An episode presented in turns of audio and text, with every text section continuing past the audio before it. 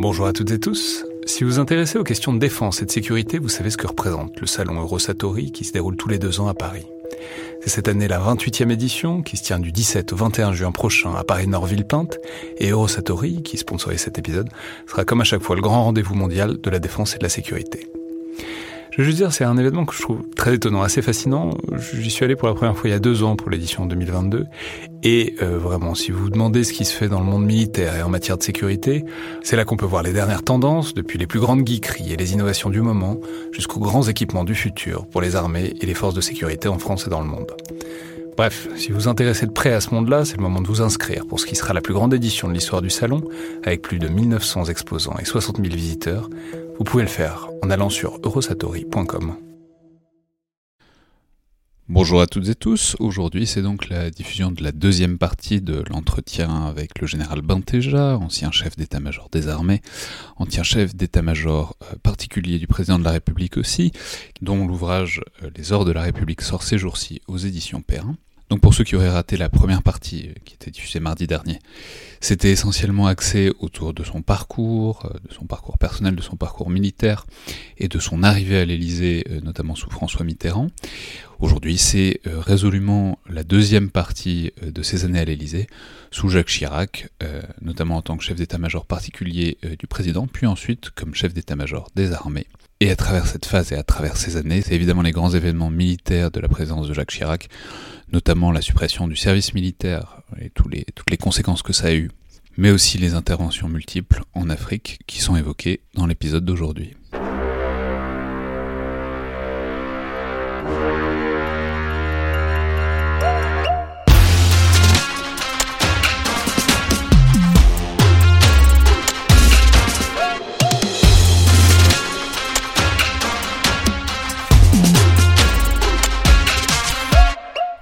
Puisqu'on en parlait, et de ce fait que bah, votre pouvoir, votre importance, votre voix, disons, dépendait de celle du président, et que, en fait, votre capacité à vous imposer dépendait de la perception que les autres avaient du fait que vous portiez, en fait, la, voix du président. Et du coup, autour de quoi est-ce que vous pensez que votre relation avec Jacques Chirac s'est construite? Ce que je veux dire, c'est que c'est vraiment lui qui vous a nommé aux plus hautes fonctions que vous avez occupées, donc chef d'état-major particulier, puis chef d'état-major des armées, puis ensuite euh, au niveau européen.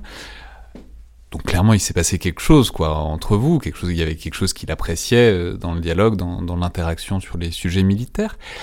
Euh, qu'est-ce que c'était Enfin, je veux dire, on ne sait pas forcément, on l'a oublié, mais Jacques Chirac est passé par l'armée, il a aussi, il est aussi passé par les blindés pendant son service militaire. Est-ce que ça a joué? Qu'est-ce qui s'est passé Enfin, si vous le savez, dans la mesure où vous le savez. Ouais. Ouais, je pense que je sais un peu maintenant. Euh, Chirac aimait beaucoup les armées. Vous savez que euh, il a fait son service militaire en Algérie. Il a été euh, chef de peloton, puis commandant d'escadron, comme, comme, lieutenant. Il, il, a passé deux ans en Algérie. Et, le, quand est arrivée la fin de son service militaire, et qu'il euh, il a, dû rejoindre l'ENA où il avait été reçu. Euh, il a annoncé à sa femme Je rengage. J'y vais pas. Je renonce à l'ENA. Et puis sa femme, qui avait les pieds sur terre, euh, lui a dit Il n'en est pas question. tu rejoins l'ENA, et vite fait. Et pas de rêve ou de machin. De toute manière, il est trop tard pour que tu fasses une carrière militaire, etc. Donc il a cédé et il est parti à l'ENA. Donc il aimait beaucoup les armées, puis il a continué dans la réserve longtemps. Euh, mais, mais il n'aimait pas n'importe quelle armée. C'est-à-dire que euh, il adorait les lieutenants et les capitaines. Euh, il aimait bien les colonels. Il n'aimait pas beaucoup les généraux. Il n'aimait pas beaucoup les généraux. Il avait, il considérait que, c'était sans doute son expérience personnelle d'Algérie, de, il considérait que quand on devenait général, on devenait plus préoccupé de sa carrière que du service de la nation. Ce qui était faux, globalement. Hein. Je veux dire, à mon avis, j'ai essayé de lui dire plusieurs fois. Mais, mais il avait cette prévention-là. Et comme il n'aimait pas ce qu'il a fait... Ce qui est amusant, c'est que Jacques Chirac a été lui-même quelqu'un à l'ambition presque proverbiale. Donc c'est amusant qu'il que ça ait été la pomme de discorde entre lui et des généraux qui aient pu avoir des traits communs. Oui, bien sûr, mais, mais, lui aussi était compliqué, beaucoup plus qu'on ne l'a cru. Et alors, euh, Chirac, donc, n'avait pas euh, spontanément euh, confiance dans les généraux, pas spontanément. Et donc il fallait gagner sa confiance. Et ça, j'en ai fait l'expérience euh, douloureuse, je dois dire, honnêtement. Il, m'a fallu huit mois pour avoir sa confiance totale. Vous voulez dire une, une fois que vous étiez chef d'état-major particulier Oui, une fois que j'étais chef d'état-major particulier. Il m'avait nommé pourquoi? Il m'avait nommé parce que mon prédécesseur, l'amiral Delaunay, euh, sous les ordres duquel j'avais servi, euh, euh, l'amiral Delaunay voulait que ce soit moi. Et, donc, il, m'a, entre guillemets, vendu au président Chirac. Mais le président Chirac ne se souvenait pas de moi. les présidents de la République ne connaissaient pas les adjoints du chef d'état-major particulier. Ils ne connaissaient qu'une personne, qu'un militaire, le chef d'état-major particulier. Et donc, Chirac m'a vu débarquer, il a trouvé que j'avais l'air jeune. Bon, il était, il avait des conseillers qui étaient là depuis très longtemps, comme son conseiller diplomatique, Jean-David Lévite, qui était extrêmement brillant. Et, donc, euh, il avait tendance naturellement à se méfier un peu de ce jeune Olibrius qui débarquait, et donc qui lui semblait manquer un peu d'expérience, de, de, poids, etc. Huit mois, huit mois pour gagner sa confiance. Et puis tout a basculé euh, lorsqu'il y a eu une crise en Côte d'Ivoire. Euh, la première crise, la première. C'est-à-dire à la fin de l'année 1999, J'étais parti en vacances au Maroc, euh, et puis euh, en rentrant, juste au moment d'embarquer dans l'avion, j'apprends qu'il y avait un coup d'État en cours à Abidjan. Ce qui nous posait quand même beaucoup de problèmes, parce qu'il y avait 25 000 Français à Abidjan. C'était, vraiment euh, un souci de sécurité fondamentale pour nous, pour, pour, pour les Français qui étaient là. Et puis en même temps, un souci tout court, parce que la Côte d'Ivoire était le fleuron de, l'Afrique de l'Ouest, de la zone euh, du français CFA, etc. Donc, donc c'était vraiment une, très très mauvaise nouvelle. Et, le, et puis il fallait savoir quoi faire. Il fallait savoir quoi faire. Est-ce qu'on intervenait ou pas? Et, le, et quand je suis rentré à Paris, le président Chirac venait de partir pour le Maroc à son tour, pas au même endroit. Euh... c'est marrant d'ailleurs, quand vous lui dites que vous allez au Maroc, il, dit, il suppose tout de suite que vous allez à la Mamounia, ce qui est très, ce qui est très comique. Enfin, bon, ah oui, bon, bien sûr.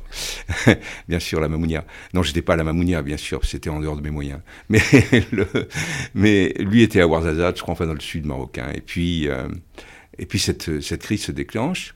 Et j'arrive au moment où euh, euh, le, Quai d'Orsay décide d'ouvrir une, cellule de crise permanente. Donc euh, je rejoins la cellule de crise. Et, là, euh, pendant 48 heures, presque non-stop, on s'arrêtait quand même quelques heures pour dormir la nuit, mais à peine. Et le, pendant près de 48 heures, on a tergiversé, joué au chat et à la souris. Qu'est-ce qu'on fait, qu'est-ce qu'on fait pas? Est-ce qu'on essaye de sauver le président Bédier? Est-ce qu'il y a encore des forces loyalistes ou non en Côte d'Ivoire? Est-ce qu'on peut engager euh, les militaires français avec les, moyens qu'ils ont, etc. etc. Qu'est-ce que pensent les, chefs d'État voisins? Euh, Comment réagiraient-ils si, etc., etc. Donc on s'est posé mille et une questions. Et la grande idée de Lionel Jospin et des de ses, conseillers donc et de son ministre des Affaires étrangères, c'était qu'il il fallait pas y aller. Bon, au nom du principe qui était ni ingérence ni indifférence. Bon, et là, en l'occurrence, c'était pas d'ingérence. Et puis, ce qui est très compliqué aussi parce qu'il y a des, accords de défense, des, de sécurité qui ont des clauses, qui ont des clauses officielles, qui ont des clauses secrètes. Enfin bon, il y a 1200 raisons pour prendre une, une position comme l'autre euh, sur ces sujets-là, quoi. Voilà. Et, et, là, pendant cette période-là, ben, le conseiller Afrique du président de la République était bloqué par la tempête. Il y avait une tempête terrible. Il n'y avait plus de train. Euh, dans le, sud-ouest. Puis en plus, il était mal à l'aise parce qu'il avait été euh, très longtemps ambassadeur en Côte d'Ivoire. Il avait des liens personnels très forts avec le président Bédier qui venait d'être renversé. Donc je veux dire, il était quand même un peu suspect d'être un peu partisan de cette affaire.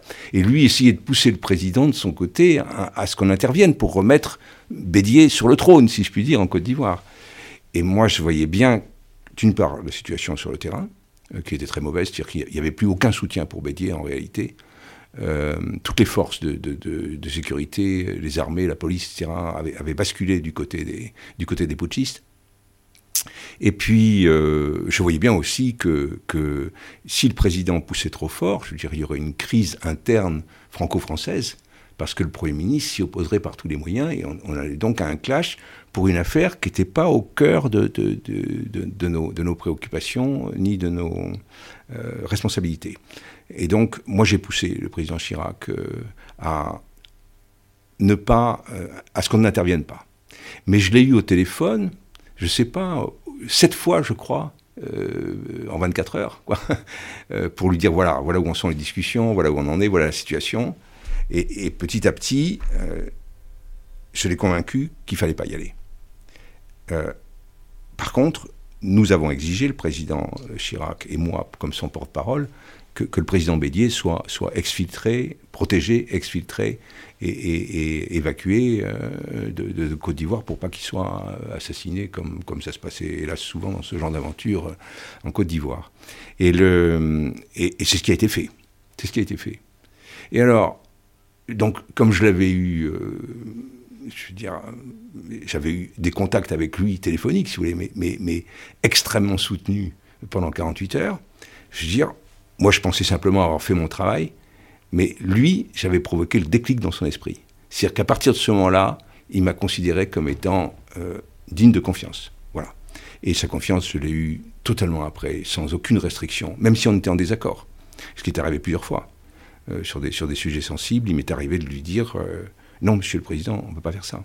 Et, il se mettait presque en colère, mais, mais in fine, il cédait parce que, parce que les raisons que je lui donnais étaient des raisons qui étaient acceptable, qui était solide. Voilà.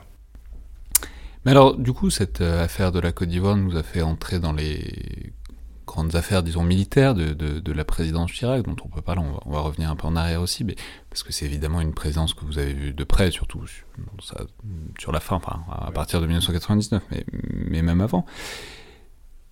Mais alors, c'est difficile de commencer par autre chose que, que le service militaire, qui, est, qui a bien des égards le grand legs de la présidence Chirac, parce que je pense qu'on se souvient probablement pas nécessairement, et notamment moi, enfin, pour quelqu'un de ma génération, disons, de, la refonte complète et intégrale, le désossement, le, rehaussement de, l'armée française que ça a impliqué de, terminer le service militaire. Et puisque Bon, revenons en arrière, vous avez connu euh, la transition, ce qu'on appelle le tuilage entre euh, François Mitterrand et Jacques Chirac euh, aux premières loges, puisque vous étiez à l'état-major particulier, pas encore chef, mais adjoint à l'époque. Peut-être dites-nous comment ça s'est présenté cette question, disons dans la, dans la foulée de la victoire de Jacques Chirac en 1995, c'est-à-dire quelle position il avait et comment, comment, ça s'est présenté cette affaire, Alors ce qui était compliqué, si vous voulez, c'est que il n'avait pas annoncé dans son programme euh, la suppression du service national. Euh, il n'avait pas, il avait, mais il avait directement ou pas l'intermédiaire de Lelouch, qui lui servait à l'époque de, de, conseiller pour les, pour les affaires militaires, il avait à plusieurs reprises dit qu'il fallait repenser sérieusement euh, les structures de base de nos armées, qu'il fallait envisager des réformes profondes. Ben, ce qui fait que, pour ma part, euh, comme mes camarades de l'état-major particulier, et comme d'ailleurs euh, les autres, euh, les conseillers du Premier ministre, parmi lesquels il y avait le général Georges Lain, qui a été mon successeur après, nous, nous étions convaincus que, c'était bien cette question du service national que, le président avait l'intention de, mettre sur la table. On était convaincus. D'autant plus convaincus, si vous voulez, que le grand choc pour nos armées avait quand même été la guerre du Golfe.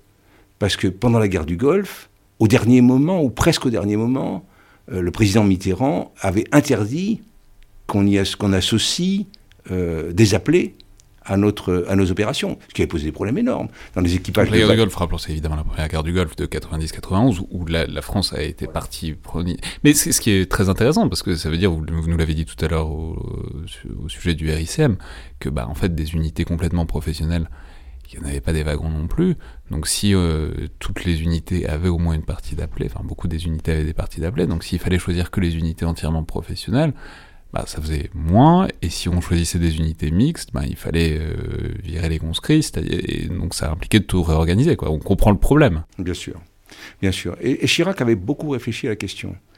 Alors, il a donc provoqué, je peux, vous dire, j'ai un souvenir marquant, euh, pendant l'année 95-96, il y a eu sept conseils de défense successifs, qui n'étaient pas des petits conseils de défense du mercredi euh, avant ou après le Conseil des ministres, qui étaient des conseils de défense très lourds, avec participation de tous les chefs d'état-major, et pas seulement le chef d'état-major des armées, avec participation du délégué général pour l'armement, du secrétaire général pour l'administration, bref, euh, tout le banc et l'arrière-banc des, armées, sans compter bien sûr euh, les membres de droit, c'est-à-dire les ministres euh, des Affaires étrangères, de l'Intérieur, de l'économie et des finances. Alors dans ces conseils, donc il y a eu sept conseils de défense lourds pour conduire cette réforme des armées. Alors ça a commencé par le nucléaire avant de passer au service militaire, si vous voulez, mais très vite il y a eu cette question du service militaire sur la table. Et, je me souviens que dans les, trois premiers conseils de défense, chaque fois, les chefs d'état-major et, le, chef d'état-major des armées de l'époque d'ailleurs, tous représentaient à Chirac un modèle d'armée mixte, comme on disait, c'est-à-dire en partie engagé, en partie appelé. Alors on mettait un peu plus d'engagés au fur et à mesure, mais on restait toujours dans cette armée mixte. Donc il y avait un service militaire qui était maintenu, mais dans des tout petits nombres, ce qui posait d'autres des problèmes encore. ce, qui, euh, ce qui renvoie, bah, parlons-en, c'est aux pesanteurs de. C'est-à-dire, pourquoi est-ce que les militaires voulaient garder des conscrits? Pourquoi? Pour, pour, une raison fondamentale. C'était une raison euh, Parce que on, culturelle. On, a bien compris le. enfin, vous nous l'avez expliqué, c'est-à-dire à, travers la simplicité que c'était d'avoir un régiment d'engagés. De, on a bien compris que le casse-tête que ça pouvait être d'avoir euh, des conscrits avec soi et de, mélanger les deux. Donc pourquoi est-ce que les grands généraux voulaient garder ces conscrits? Alors s'il n'y avait pas que les grands généraux, hein, je peux vous dire que toute la tête des armées, généraux, colonels, souvent un peu en dessous même, était très profondément imprégnée d'une culture qui était presque une idéologie de la nation en armes voyez, c'est-à-dire euh, le modèle euh, clausewitzien de la guerre totale. C'est-à-dire c'est la nation tout entière qui doit porter les armes et pas seulement, euh, une, pas seulement une armée à laquelle est délégué l'usage de la force. Voilà. Et cette idée-là, qu'il devait y avoir, que c'était la nation tout entière en armes qui devait participer, s'appuyait en plus sur des récits de la résistance, de, de, de, responsabilité de tous les citoyens vis-à-vis de la défense nationale, etc. Et, et pour leur faire admettre euh, qu'effectivement euh, le service militaire euh, ne remplissait plus les fonctions qu'il était censé remplir, d'une part parce qu'il était devenu profondément inégal, et donc il ne remplissait plus cette fonction de socialisation qu'on essaye de retrouver aujourd'hui à travers le service national universel. Donc inégal, on va le dire, c'est simplement qu'il y avait tellement d'exemptions, tellement de, de, combines, de trucs pour se faire exempter, qu'en fait, bon, c'était Il y avait seulement la moitié, 50% d'une classe d'âge masculine, parce que les femmes en étaient exclues, 50% d'une classe d'âge masculine qui faisait effectivement un service militaire. Il y avait des services civils de différentes natures, euh, il y avait, euh, il y avait des exemptions euh, en très grand nombre. Et, le, et donc. c'est marrant, enfin, quand on parle à quelqu'un de ces générations-là, et on, enfin, on parle encore des. Enfin, moi, ça m'arrive souvent d'avoir des discussions avec des gens qui expliquaient comment ils s'étaient fait réformer P4, comment ils se faisaient passer pour fous, comment ils se faisaient passer pour diabétiques, etc. Enfin, c'était c'était pas la c'était pas la, la, nation tout entière euh, qui, qui va sous les sous l'uniforme. Ça c'était fini. Et ça c'était un élément très important. Chirac était alors en tant que lui officier de réserve euh, était extrêmement sensible à cet aspect des choses, l'aspect inégalitaire. Euh, et le fait que, que, les armées remplissaient plus justement leur fonction sociale de, de, de, de, brassage général de la population, de préparation au civisme, etc. Bon, et puis il y avait une deuxième raison à ça, c'est que le danger après la fin du pacte de Varsovie, après la fin de la guerre froide, le, danger pour notre sécurité se trouvait à l'extérieur, se trouvait dans cette multitude de petits conflits euh, qui se déclaraient un peu partout, dans le pourtour de l'Europe ou euh, en Afrique, et qui menaçaient chaque fois de prendre de l'ampleur et, de menacer à la fois nos intérêts et parfois notre population. Et donc pour faire face à ce genre de conflit, il fallait effectivement une armée plus restreinte, euh, peut-être, peut-être plus restreinte, forcément plus restreinte pour des questions budgétaires, mais, une, armée, euh, une armée totalement expérimentée, entraînée, et, euh, ne faisant pas appel aux appelés, avec tout ce que ça pouvait représenter derrière pour l'opinion publique, pour les familles, etc. donc finalement, quand il est arrivé là, le fruit était mûr. Honnêtement, le fruit était mûr. C'est-à-dire qu'il était temps de changer de système. Mais alors du coup, comment est-ce que ça s'est arbitré? Enfin, c'est-à-dire, c'est pas que un changement de composition, un changement de formation, etc. C'est aussi euh, la suppression d'un nombre gigantesque de bases, euh, de casernes. Enfin, je veux dire, ça, a une importance folle sur tout le territoire français, et pas que le territoire militaire. Mais donc, puisque vous étiez là, en tout cas à un moment, euh, comment ça s'est arbitré? Enfin, voilà, comment ça s'est. Ça, ça a été très très pénible. Ça a été très pénible. Euh, l'option qui a été retenue, c'était que chaque fois qu'il y avait plusieurs régiments ou bases euh, colocalisés, on, en supprimait euh, une ou deux de manière à ce qu'il reste un élément quand c'était possible. Mais on n'a pas, pas pu se limiter à ça. C'est-à-dire qu'on a été obligé de supprimer des éléments, même quand il y avait une seule base ou un seul régiment, un peu partout. Et on a abouti, après les réductions d'effectifs qui sont venues encore depuis, il y en a eu beaucoup, euh, on a abouti finalement à, ce qui est aujourd'hui un, vrai problème concret, c'est-à-dire euh, que la France est très largement un, désert militaire par rapport à ce que j'ai connu quand j'étais jeune. C'est-à-dire qu'il y a des régions entières où il n'y a pas une seule unité militaire.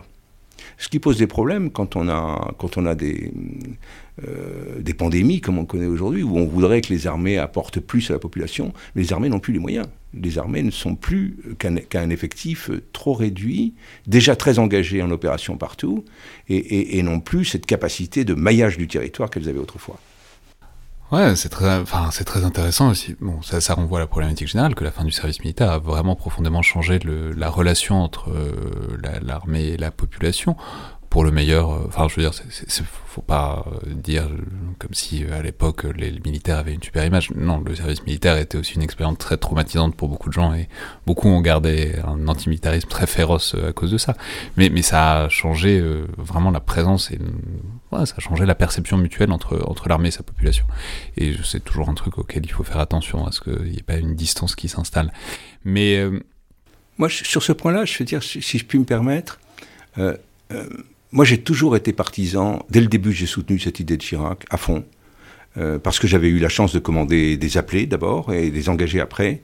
Je savais ce qu'on pouvait faire avec des engagés qu'on ne pouvait pas faire avec des appelés. Bon même si les appelés étaient souvent des types formidables. Je dirais, j'ai eu moi des, commandements merveilleux. J'ai commandé un escadron de chars euh, au régiment de Marche du Tchad et, j'en garde un souvenir formidable. Mais on ne pouvait pas tout faire, pas du tout. Mais ce qui m'a frappé par rapport à cette crainte d'une coupure entre, entre l'armée et la nation, c'est que j'ai été en poste aux États-Unis pendant deux ans et j'ai été en Angleterre en stage pendant la guerre des Malouines. Voilà deux pays qui n'avaient plus de service militaire depuis longtemps et où le soutien des armées, le soutien de la population à leurs armées engagées en opération, était beaucoup plus fort qu'en France.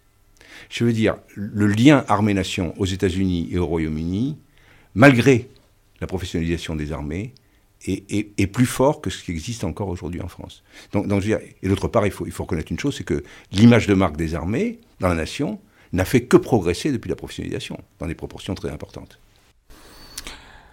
Ouais, mais alors, du coup, mais c'est intéressant parce que, bon, on parle de ce truc, donc l'armée a été évidemment considérablement réduite en moyens, en effectifs. Euh.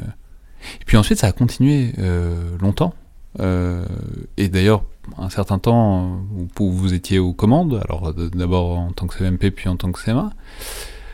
Alors, je ne vais pas vous demander de refaire toute cette problématique-là parce que c'est long et c'est compliqué, mais prenons-le par ce bout-là. Comment est-ce que vous voyez en ce moment l'espèce de remontée en puissance, en moyen en tout cas, certainement du point de vue de la, programmation militaire, qui a depuis 2015-2016. Euh, c'est-à-dire que ce mouvement-là, cette inversion de la courbe relative, mais euh, quand même qui existe, qu'on est en train de voir en ce moment, euh, comment, est-ce qu'on l'explique non, enfin ça, on l'explique, euh, on l'explique par les attentats de 2015, on l'explique par tout un tas de trucs. Mais vous, comment est-ce que vous le voyez? C'est ce qu'il y a eu, alors que vous, vous avez dû tailler dans tous les sens. Est-ce qu'il y a une sorte de d'envie par rapport à ce C'est pas non plus Byzance aujourd'hui, mais c'est c'est mieux.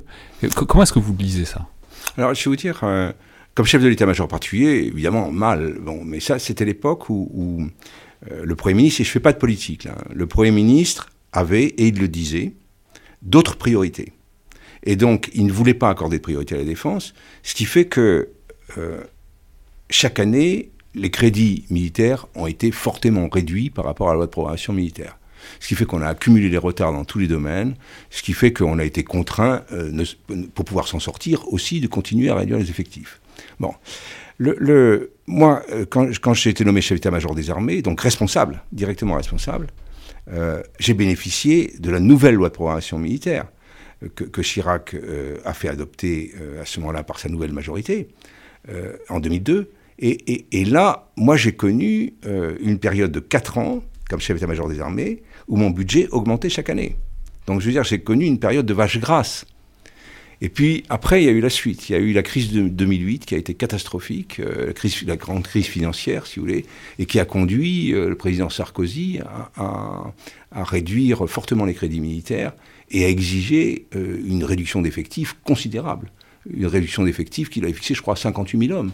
Enfin, je veux dire, sur une armée de, moins de 300 000 hommes, c'était colossal, cette réduction d'effectifs nouvelle. Voilà. Et puis, euh, et donc, si vous voulez, alors aujourd'hui, en ce moment, on fait, on fait vraiment du rattrapage. Et on fait du rattrapage, et je veux dire que euh, tout s'en ressent. Les, la disponibilité euh, des équipements qui avaient beaucoup baissé euh, remonte. Euh, le, on voit apparaître maintenant à nouveau des équipements neufs, alors qu'on a encore en service des équipements qui, qui, qui, sont rentrés dans l'armée en même temps que moi. Si vous. Le, le, on voit petit à petit le, moral revient partout, dans, dans, toutes les unités des trois armées. Si vous voulez. Je crois que, je crois que c'est extrêmement bénéfique. Et je crois que ça a permis de reconstituer une, vraie capacité opérationnelle qui commençait à être sérieusement euh, mise en cause. Alors pour revenir sur euh, le septennat puis le quinquennat Chirac, alors évidemment on ne peut pas faire euh, toutes les 12 années de présidence Chirac sous l'angle militaire parce qu'il y aurait beaucoup trop de choses à dire. Alors il y a problématique des essais nucléaires, il y a les problématiques de la dissuasion, de, qui a l'arme nucléaire et qui l'a pas dans les trois armes. Enfin bon, c'est des problématiques. Enfin, je renvoie vers euh, votre ouvrage, vos ouvrages aussi, parce que j'ai oublié de le citer, mais vous avez aussi publié l'an dernier, euh, un chef, d'État en guerre aussi chez Perrin, où vous en parlez, euh, notamment dans le chapitre sur Jacques Chirac. Mais peut-être un aspect, puisque vous en avez déjà parlé tout à l'heure, mais qu'il faudrait peut-être approfondir, c'est la dimension africaine, euh, enfin, disons, de l'action militaire de, de, la présidence Chirac. Alors, vous avez parlé de la première crise, la crise originelle de Côte d'Ivoire de 99. C'était pas la dernière, c'était même pas forcément la plus aiguë. Il euh, n'y a, pas que, y a pas que la Côte d'Ivoire, il hein. y a eu la Centrafrique. Euh, bon, mais voilà, comment est-ce que vous avez euh, Qu'est-ce que vous en avez gardé, disons, de cette, euh, de cette pas, de ce leitmotiv, mais de cette préoccupation permanente de, de, de la situation militaire en Afrique euh, sous la présidence Chirac? Vous, vous, remarquerez une chose d'abord, si vous voulez, c'est que ça n'a pas euh, vraiment diminué. C'est-à-dire que ça continue d'être une très grosse préoccupation. Je, suis persuadé que ni le président Hollande ni le président Macron ne s'imaginaient qu'ils allaient envoyer des troupes guerroyer en Afrique, si vous voulez. Certainement pas. C'était pas du tout dans leur optique, pas du tout dans leur, euh, dans leur champ de vision. Et, en fait, le problème de, de, de, l'Afrique, surtout de l'Afrique francophone, c'est que euh, nous avons des liens euh, étroits de toute nature et qu'il y a sur le territoire national français une, très importante population originaire de ces pays. Bon. Et que donc on ne peut pas ignorer ce qui s'y passe. On peut d'autant moins l'ignorer que souvent ils nous appellent au secours. Enfin, certains nous appellent au secours, parce qu'il y a rarement unanimité dans, chacun des pays. Bah, c'est le problème, c'est aussi le problème que la France ait cette position-là. Voilà, c'est une, position qui est extrêmement difficile. Et alors, que certains appellent au secours, d'autres euh, refusent, c'est une ingérence, c'est l'héritage colonial. Enfin, Tout à fait, absolument, oui, c'est très complexe. C'est très complexe, et donc il faut toujours agir avec euh, énormément de prudence. Et ça, vous savez, Chirac, euh, contrairement à ce qu'on pouvait croire d'ailleurs, parce qu'il était appelé Chirac l'Africain par plusieurs, par Bongo et quelques autres. Euh, Chirac avait été très profondément marqué par les événements du Rwanda. Et donc, a priori, il était très réticent aux interventions militaires françaises en Afrique. Moi, je, moi, je l'ai vécu directement avec lui. Euh, il est intervenu d'abord en Centrafrique, deux fois, mais il n'est intervenu à son corps défendant que parce que c'était le président élu, Ange Patassé, qui faisait appel à lui parce que il pensait qu'il y avait des éléments qui venaient de République démocratique du Congo semer le trouble en, Centrafrique. Bon, c'était un peu discutable, mais c'était en partie vrai. Et parce que Ange Patassé, était connu pour être très anti-français. Alors, comme Patassé avait été élu régulièrement président de Centrafrique, qu'il était anti-français, bon, on, avait, on pouvait y aller, si je puis dire, de manière à peu près propre vis-à-vis des institutions internationales, vis-à-vis de, tous ceux qui en France dénoncent en permanence la France-Afrique. Donc il était intervenu et puis il s'en est mal, euh, porté parce que ça s'est pas bien passé. Je veux dire, euh, il a été remplacé après par Bozizé, qui était, moins anti-français, mais qui n'était pas un meilleur président que Patassé. Et, euh, quand est arrivée donc cette affaire de Côte d'Ivoire, euh, moi, il m'a convoqué dans, dans, son bureau où, se trouvait Dominique de Villepin. Euh, Côte d'Ivoire, vous parlez encore de 99 Là, non, maintenant je parle. Ah non, non, la première fois, non. Mais là, la, deuxième fois, la vraie, si je puis dire, celle de 2002. en octobre 2002, euh, j'étais pas encore chef d'état-major des armées, je, faisais je passais mes dernières semaines, mes derniers 15 jours à, l'Élysée comme chef d'état-major particulier, et, euh, Chirac m'a convoqué un jour en me disant euh, Venez dans mon bureau, Dominique de Villepin est là, et il voudrait euh, qu'on parle de Côte d'Ivoire. Et heureusement, si je puis dire, je savais que la situation se détériorait très vite parce qu'il y avait une mutinerie dans le nord de la Côte d'Ivoire et, les mutins avançaient en direction du sud, vers Abidjan. Et donc, euh, j'avais m'étais longuement entretenu le matin, heureusement, avec le chef du centre d'opération, qui m'avait expliqué que, que, si jamais les mutins arrivaient à Abidjan, euh, on risquait d'avoir euh, une ville à feu et à sang, parce qu'il y avait beaucoup de, présidents, de partisans du président Gbagbo là-bas, des milices plus ou moins armées. encore une fois, c'est le même problème que tout à l'heure, c'était il y, avait toujours 25 000 Français. Oui, et il y avait, il y avait nos 25 000 Français qui étaient là. Et donc, euh, et donc le, chef du CPCO, le général Puga, m'a dit si, si la guerre civile se déclenche à Abidjan, on ne pourra pas évacuer les, ressortissants, on n'y arrivera pas. Et, le, et, c'est ce que j'ai dit au président Chirac, appuyé par Dominique de Villepin d'ailleurs. Et, et on a dû presque le forcer, je veux dire, à décider une intervention pour arrêter les mutins. Parce qu'il n'était pas chaud du tout, du tout, du tout pour y aller. Euh, pourquoi est-ce qu'ils ne règlent pas eux-mêmes leur affaire? Pourquoi est-ce qu'ils ne s'adressent pas aux autres chefs d'État africains de, la CDAO et, le, et, le, et, finalement, quand on lui a dit, euh, c'est trop, urgent, je veux dire, ça va, démarrer et ça risque d'être une catastrophe à Abidjan. Et à ce moment-là, il a donné son feu vert. Mais la mort dans l'âme. Et après, il ne voulait pas s'impliquer non plus dans, dans, ces accords de Marcoussis pour essayer de régler politiquement le problème. Il souhaitait que ce soit réglé entre chefs d'État de la région. Il a essayé de le faire et ça n'a pas abouti. Euh, donc euh, ça a été vraiment un contre-coeur. Et on s'est trouvé finalement embarqué en Côte d'Ivoire pour protéger euh, les ressortissants français et non ivoiriens, si je puis dire, parce qu'on a évacué aussi d'autres après. Mais, mais on s'y est pas trouvé de bon cœur et pour régler le problème de la Côte d'Ivoire, certainement pas. Et vous n'y êtes pas trouvé très bien loti non plus, puisque alors on n'a pas forcément besoin de revenir là-dessus, puisqu'on a fait un long podcast avec le général d'Estremo et qui était euh, bah, autant, autant en première ligne qui est possible, très littéralement.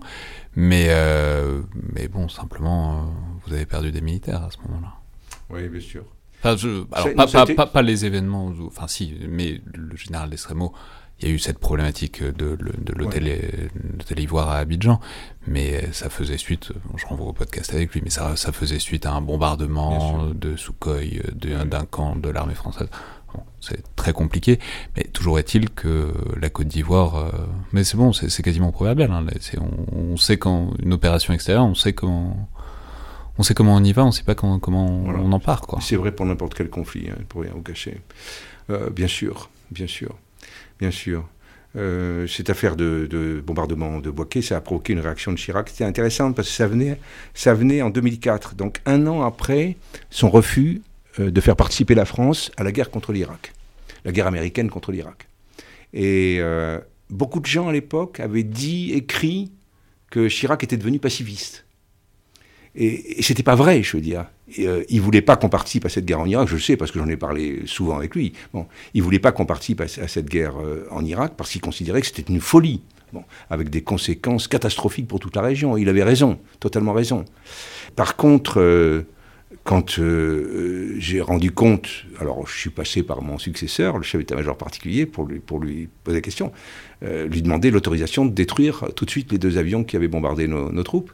Et, quand la, réponse m'est revenue, mais un quart d'heure plus tard, Georges m'a dit, je viens d'avoir le président, il veut non seulement que tu fasses détruire les deux avions, mais tous les avions et tous les hélicoptères de l'armée ivoirienne.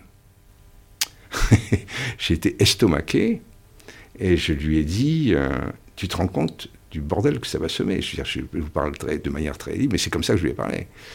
Euh, ça va être l'enfer à Abidjan. Et, il m'a dit, le président est parfaitement conscient, je lui ai dit, mais le président estime, d'une part, qu'on ne peut prendre aucun risque que ce genre de choses se reproduisent, euh, et les autres aéronefs, il avait des, des, hélicoptères Mi-24 lourdement armés, je veux dire, on ne pouvait pas exclure qu'il recommence quelque chose comme ça. Et deuxièmement. Alors, il, par ailleurs, disons que c'est toujours très euh, nébuleux, puisque le Bagbo euh, a longtemps prétendu, enfin, probablement, enfin bon, que, que c'était pas lui, que, enfin bon, bon c'est hyper compliqué de savoir. C'est très euh, compliqué. Mais en tout cas, ouais, en tout cas, bah, c'est c'est un peu l'engrenage, quoi. On met un doigt dans l'engrenage et c'est compliqué d'en sortir. C'est compliqué, mais, mais voyez, la réaction de Chirac était Il a ajouté, euh, Chirac, on ne, on ne s'attaque pas impunément à l'armée française. Voilà. C'était ce qui était fort, je veux dire. Et ça, si vous voulez, c'est exactement ce que m'ont ressorti les chefs d'état-major africains avec lesquels j'ai eu une réunion euh, six mois plus tard. Euh, les, pourquoi dans le cadre d'un exercice franco-africain qu'on avait organisé. Et, tous, y compris ceux qui étaient euh, les plus hostiles à la France, il y en avait. il y en avait, je les connaissais. Euh, tous m'ont dit, euh, on ne s'attaque pas impunément à l'armée française. Donc je veux dire, ils avaient tous parfaitement compris pourquoi Chirac avait fait détruire l'ensemble de, la flotte aérienne ivoirienne. Voilà. Donc tout ça, tout ça pour conclure simplement que, Chirac n'était pas devenu pacifiste, contrairement à ce qu'on pouvait croire. Simplement, euh, euh, il n'était pas du tout... Euh, il n'avait pas le goût de, la guerre pour la guerre, de casser pour casser, de l'intervention pour l'intervention. Oui, mais l'autre enseignement de ça, c'est ce que vous nous décriviez déjà au sujet de la Centrafrique, c'est que le, les structures de temps l'héritage, l'héritage colonial, l'héritage... ça fait que c'est pas si simple que de ne pas vouloir intervenir ou de vouloir intervenir ou de vouloir intervenir pour préserver des intérêts ou quoi. C'est, voilà, il y a de la, y a de la grosse inertie à contrecarrer pour euh, pour faire en sorte de ne pas intervenir dans, ces sujets-là. Oui, l'idée de Chirac, euh, l'idée de Chirac, à partir du moment où il s'était converti à l'Europe de la défense, à une défense européenne, l'idée de Chirac, c'est qu'on devait tout faire le plus possible, euh, d'une part en coopération avec d'autres pays africains, et d'autre part sous le drapeau européen. Mais alors, ça, nous, ça ouvre aussi vers, euh, vous avez déjà commencé à en parler, mais vers la transition, puisque vous êtes passé de CEMP, de chef d'état-major particulier, à, SEMA, chef d'état-major euh, des armées, ce qui est, bon, très clairement une promotion. Euh, enfin, on a bien compris la difficulté, la, subtilité de ces deux fonctions, mais c'est quand même une promotion. Et en même temps, un angle très différent pour traiter des mêmes sujets. Mais quand même, disons quelle continuité vous avez vu là-dedans et quelle différence ça a fait pour vous de passer directement euh, de l'un à l'autre? C'est quelque chose qui n'est pas euh, exceptionnel. Hein. Beaucoup de CEMA sont d'anciens CEMP qui passent directement de l'un à l'autre. Mais bon, voilà, comment est-ce que, le, comment est-ce que les, sujets et les dossiers ont changé pour vous avec euh, moins de proximité avec le pouvoir politique, mais avec plus de pouvoir attaché, disons, à votre personne? Oui. j'étais responsable. je redevenais responsable après une période. Euh, savez, quand on est conseiller, c'est une bataille euh, quotidienne, interne, à la maison, euh, parce qu'il faut chaque fois essayer de une bataille bureaucratique. Il faut tenir son, faut, faut, faut, tenir son territoire, éviter qu'il y ait des empiètements continuels des uns ou des autres, éviter que le conseiller diplomatique donne des, obtiennent du président des, décisions qui aient une implication pour les armées euh, euh, discutable. Euh, éviter que le conseiller financier du président n'obtienne son accord pour des, pour des réductions budgétaires, etc., pour la défense. Donc on est, on est dans une bataille permanente, mais on n'est pas responsable. quand on est chef d'état-major des armées, on est en pleine responsabilité. On commande les opérations. Euh, je, commandais toutes les opérations dans lesquelles étaient engagées, euh, étaient engagées les armées françaises. Euh, il y en avait beaucoup à l'époque. J'ai connu pendant les quatre ans où j'étais où j'étais en place, il n'y a jamais eu de période où, il y a eu où y a eu moins de 10 000 hommes engagés en opération. Euh, que ce soit en Côte d'Ivoire, au Liban, au Tchad, en République démocratique du Congo, enfin il y en a eu, partout, partout, en Bosnie bien sûr, au Kosovo, etc. Donc, donc il, y en avait de, il y en avait de tous les côtés, et donc c'était une responsabilité quotidienne extrêmement lourde. Puis on, avait, on a aussi, comme chef d'état-major des armées, une préoccupation qui est rarement celle du CEMP, c'est la préparation de l'avenir. C'est-à-dire euh, le poids euh, des budgets, le poids des futurs de la programmation militaire, la réflexion sur, euh, sur ce, qui doit, ce qui doit changer dans les armées. Euh, c'est-à-dire, on vit dans des réformes permanentes dans les armées, parce que comme on n'a pas de syndicat, je veux dire, il n'y a pas les blocages qu'il y a dans les autres ministères. Donc, donc c'est, c'est, facile d'obtenir des militaires qui se réforment, parce qu'il suffit de leur donner l'ordre. Le, euh, donc, ils ont, d'autres moyens de résistance. Hein. Les, les, armées Ouais, les militaires. Aux réformes, pas beaucoup. Pas beaucoup pour s'opposer aux réformes la plupart, euh, la plupart passent. Euh, le, ouais, elle passe au moins provisoirement. Le, donc, donc, si vous voulez, euh, j'ai vécu la perte euh, d'une influence qui je crois était réelle euh, sur les décisions du président. et par contre, j'y ai gagné tout ce qu'il y a de, plus, épanouissant dans, le commandement, c'est-à-dire euh, la responsabilité des hommes et des femmes qui font, tourner tout ça. mais, les moments les plus, touchants pour moi, les plus forts, les plus passionnants, c'était quand je, visitais nos troupes en opération. Je, le faisais très régulièrement. Je veux dire, tous les quatre mois, je visitais l'ensemble, de nos forces en opération, ce qui me prenait énormément de temps, mais c'était pour moi des moments essentiels parce que ça me permettait d'une part de savoir réellement ce qui se passait sur le terrain, pas toujours. Hein. Non, mais ça, ça c'est hyper intéressant. C'est la pratique de l'inspection, qui est une pratique, euh, alors inspection pas forcément formelle, mais en tout cas de passer en revue, qui est un truc complètement intégré aux armées. Il y a des rôles d'inspecteur des armées, c'est le rôle du chef que d'inspecter, que de passer en revue. Mais ce qui pose la question de ce qu'on voit vraiment ou pas quand on inspecte. Alors, on, on, vous cache des choses, bien sûr, toujours. Mais bien sûr, on sait qu'on vous cache toujours des choses. Euh, comment cacher ce qui s'était passé dans l'affaire Mahé, si vous voulez, en Côte d'Ivoire, une mauvaise affaire euh, qui s'est terminée par un procès l'année dernière.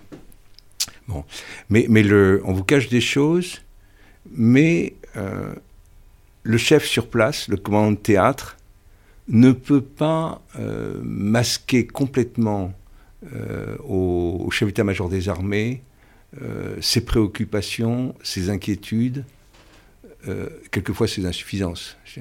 Bon, quand on connaît un peu les hommes, la machine, euh, voilà. D'autant plus que, malgré tout, euh, je ne me contentais pas d'aller voir le commandant de théâtre lui-même et son entourage immédiat. Je veux dire, j'avais quand même, au cours, il y avait toujours un grand pot organisé. savez, ces grands pots, moi je ne suis, pas du tout d'une nature mondaine, hein, mais, mais ces grands pots moi, je discutais avec les, avec les soldats, avec les sous-officiers, avec les jeunes officiers. Et, je tâtais le pouls. Et je me rendais bien compte s'ils étaient bien ou pas bien, s'ils si, étaient euh, euh, inquiets de ce qu'ils faisaient ou, insatisfaits, etc. On, s'en rend compte quand on, est, quand on est un peu ancien, un peu âgé. Euh, d'autant plus que ces soldats-là, ils avaient l'âge de... ils avaient l'âge de, non, ils étaient, même plus, ils étaient un peu plus jeunes que mes enfants, mais enfin quand même, si vous voulez. Bon, voilà. Euh, donc il y avait une partie des choses qui étaient cachées. C'est pour ça que je bénéficiais euh, du reste, c'est-à-dire des inspections traditionnelles. L'inspecteur des forces en opération, qui est une inspection que j'avais créée, euh, l'IFO, et puis ce que faisaient les inspecteurs généraux que j'ai utilisé quelquefois. voilà, j'avais d'autres canaux. Ouais, mais alors maintenant, j'aimerais. Enfin, j'aurais voulu aussi parler de la, succession dans ces postes. C'est-à-dire, vous l'avez dit, vous avez pris la succession du général Kelch en, tant que chef d'état-major des armées. Mais vous, vous écrivez quelque part qu'il vous a dit à un moment que vous lui succéderiez un jour, euh, bien avant que ce soit le cas. Et de votre côté, vous avez été succédé aux fonctions de CEMP puis de SEMA euh, les deux fois par euh, le général Georges Lain. Et bon, c'est pas un secret non plus que le général Georgelin a eu beaucoup d'influence, euh, disons très durable, sur euh, les choix de ceux qui lui ont succédé. Euh, vraiment, même à, plusieurs mandats après, quoi. Donc comment est-ce que vous voyez ça, cette espèce d'influence sur la continuation de ses propres fonctions euh, au sein des armées. Il y a une manière euh, très positive de voir la chose, qui est le fait de s'assurer une cohérence dans le temps, qu'il n'y a pas un successeur mmh, mmh. qui détricote tout. Il y a aussi une manière plus tempérée, qui est de voir ça sous l'angle de réseau, de fidélité, etc., qui sont aussi la manière dont ça se passe, euh, mmh. pas que dans les armées au sommet de l'État. Mais, mais voilà, comment est-ce que vous voyez ces pratiques, quoi, ces, ces phénomènes? Alors, je vais vous dire, la décision pour tous les grands postes, les postes de chef d'état-major en particulier, le poste de, dont le poste de chef d'état-major particulier. La décision appartient toujours à une seule personne, un seul homme, le président de la République. Le président de la République ne, peut, ne connaît pas personnellement, évidemment, l'ensemble des généraux susceptibles d'accéder à ces fonctions. Donc il se repose normalement sur le ministre de la Défense, le ministre des Armées. Et, et le ministre de la Défense ou le ministre des Armées connaît un peu les généraux à droite et à gauche, a ses propres réseaux à l'intérieur du système, bon, euh, et donc arrive toujours à proposer deux ou trois noms pour chaque poste, voilà. Et le président choisit. Alors à ce moment-là, tout dépend de la nature des relations qui existent entre le président de la République et, son chef, et le chef de son état-major particulier. Parce qu'in fine, c'est là que ça se passe. C'est pas le SEMA qui va imposer son choix, jamais. C'est vraiment le chef de l'état-major particulier qui va, in fine, euh, essayer, d'orienter le président de la République vers un tel, vers un tel ou, un tel. Euh, si, si le chef d'état-major particulier euh, a des relations distantes avec le président de la République, ce qui est arrivé entre François Mitterrand et plusieurs de ses chefs d'état-major particuliers, des relations très distantes. Ces derniers n'avaient aucune chance d'obtenir quoi que ce soit. Aucune. Bon. Même Langsade, euh, qui est, Dieu sait, a été très proche de, François Mitterrand, euh, qui avait une compréhension extraordinaire de la personnalité de François Mitterrand. Je veux dire, euh, même dans le monde civil, il n'y en avait pas beaucoup qui comprenaient aussi bien Mitterrand que, que Langsade. N'a pas réussi à obtenir, à imposer son candidat pour lui succéder à, l'état-major particulier. Euh, c'est Jox qui a emporté le morceau en présentant lui son propre candidat. C'est vous dire que l'influence, en réalité, euh, la cooptation militaire fonctionne pas toujours si bien que ça. Euh, c'est qu'il y a une sorte de triangulation, quoi. C'est pas. Eh il y a aussi le ministre, donc, qui, joue un rôle important. Quand, c'est un ministre qui est aussi proche du président que l'était Le Drian par rapport à Hollande, euh, c'est Le Drian qui impose son, qui impose, qui impose son candidat. Il n'y a pas de problème, il n'y a pas de doute possible. C'est pas, c'est pas le chef d'état-major particulier. Euh, Rogel, il a été imposé par Le Drian. Donc Rogel, rappelons, c'est l'ancien chef d'état-major particulier euh, du président qui vient de quitter voilà, l'amiral Rogel, c'est ça qui avait été auparavant chef d'état-major de la marine. Jamais on avait nommé à, ce poste-là quelqu'un qui avait déjà été chef d'état-major, jamais. Bon. Et là, c'est uniquement cette connexion de confiance très forte entre le président Hollande et, le, et, le, et Jean-Yves Le Drian qui, qui, a permis cette... Donc c'est vous dire que la cooptation de militaire en militaire, c'est pas quelque chose qui marche à tous les coups du tout. Pas du tout. Voilà. Par contre, quand le chef d'état-major particulier est très proche du président, je veux dire, c'est lui, in fine, qui a toujours le dernier mot, c'est sûr. Mais alors ensuite, euh, vous êtes, euh, disons peut-être un mot, juste pour finir, vous êtes ensuite passé pendant trois ans aux fonctions de chef d'état-major du, du comité militaire de l'Union européenne. Alors c'est des fonctions qui sont beaucoup moins familières auprès du grand public. Euh, ce qui est pas normal puisque comme c'est tout, ce qui touche à l'Europe et à la défense. Mais alors expliquez-nous peut-être euh, ce que c'est, en quoi ça consiste euh, concrètement quoi. Oui, alors le titre exact c'est président du comité militaire. Bon, personne ne comprend ce que ça veut dire. Moi, moi-même, je savais pas du tout ce que ça voulait dire avant d'être avant d'être chef d'état-major des armées et d'avoir fréquenté un peu donc l'Union européenne et l'OTAN, où il y a, où il y a, où il y a dans ces deux dans ces deux institutions un président du comité militaire. Le comité militaire, c'est quoi? C'est le comité des représentants des chefs d'état-major de tous les pays de l'Union européenne. Voilà. Et euh, d'ailleurs, euh, le président du comité militaire réunit chaque année, deux fois par an, euh, les chefs d'état-major eux-mêmes de tous les pays. Et qu'est-ce qu'on y discute à ce comité militaire? Ben, On y discute toutes les questions militaires communes qui intéressent tous les pays de l'Union européenne. C'est soit les opérations, il ne faut pas oublier quand même que l'Union européenne en est déjà, je crois, à sa neuvième opération militaire depuis, depuis 2003. Donc, si vous voulez, c'est pas négligeable. Il y a eu des opérations, dont certaines assez lourdes. Euh, 7000 hommes en Bosnie, c'était pas rien. Euh, 4000 hommes au Tchad, euh, c'était pas rien non plus. Donc, je veux dire, c'est des opérations qui peuvent être même d'une certaine ampleur, même si ce n'est pas des, opérations d'une très grande intensité.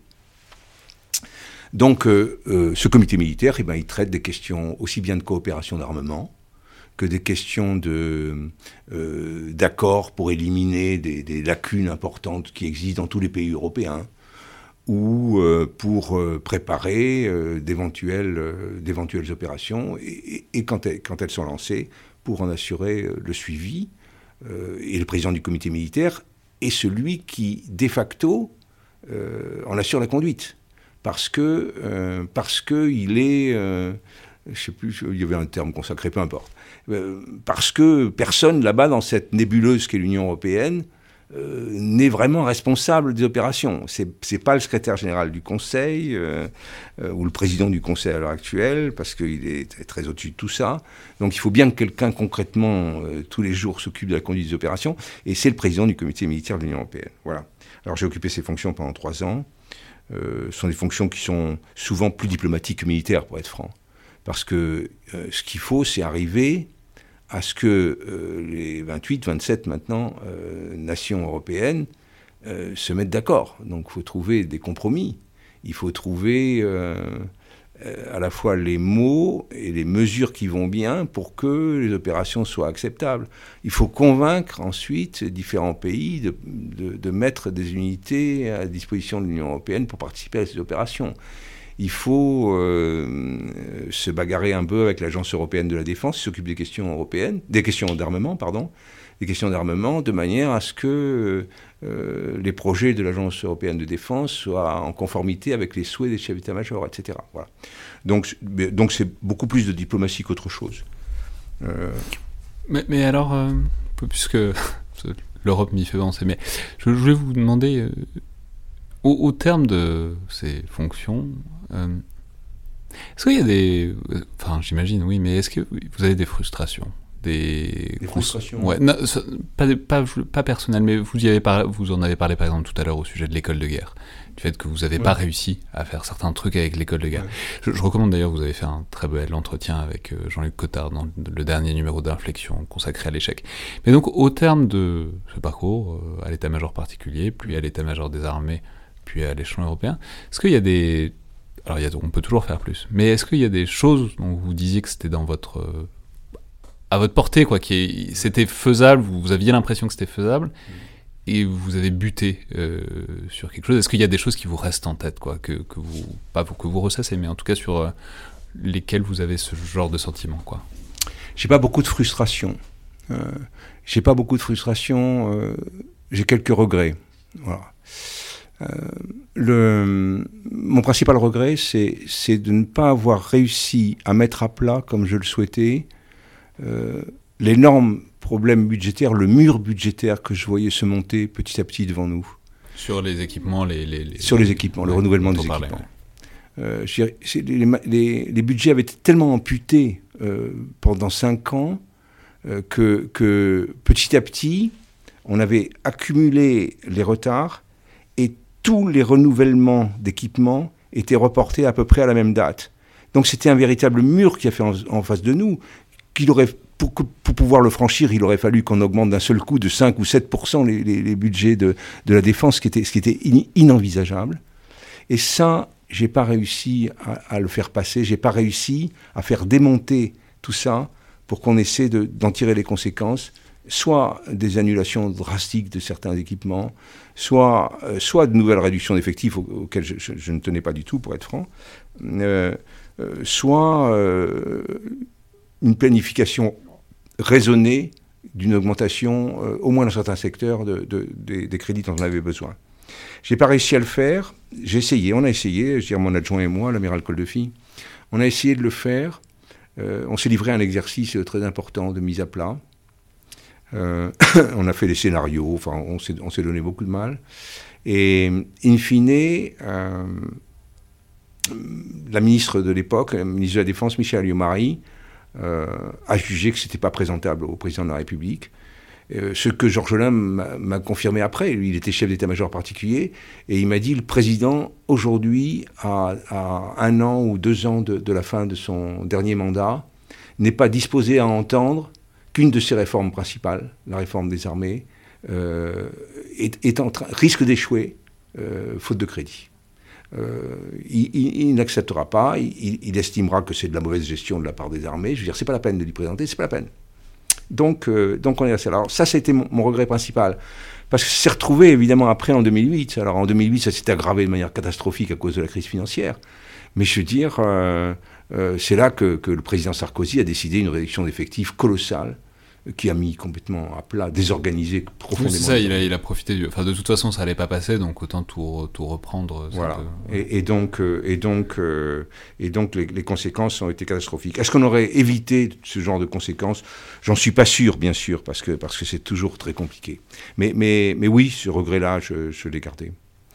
autrement, j'ai pas, j'ai pas beaucoup de regrets. Je veux dire, j'ai été euh, j'ai eu beaucoup de chance, comme j'ai dit, et, j'ai été euh, euh, très heureux dans, ces responsabilités, même si c'était terriblement exigeant, notamment au plan personnel.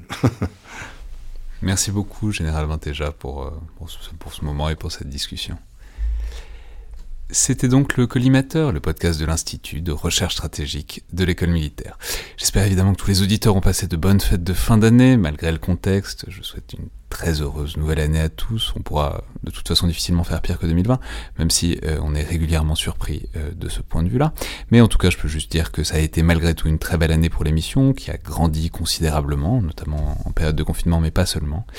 Et euh, j'espère qu'on pourra continuer ainsi à l'avenir.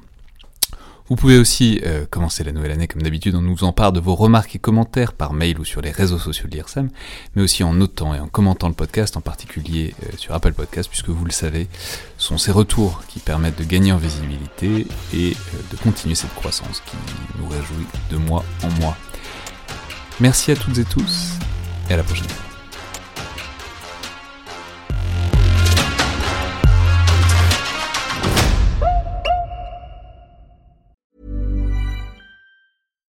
Support comes from ServiceNow, the AI platform for business transformation. You've heard the hype around AI. The truth is, AI is only as powerful as the platform it's built into. ServiceNow is the platform that puts AI to work for people across your business, removing friction and frustration for your employees, supercharging productivity for your developers, providing intelligent tools for your service agents to make customers happier all built into a single platform you can use right now. That's why the world works with ServiceNow. Visit servicenow.com/ai for people to learn more.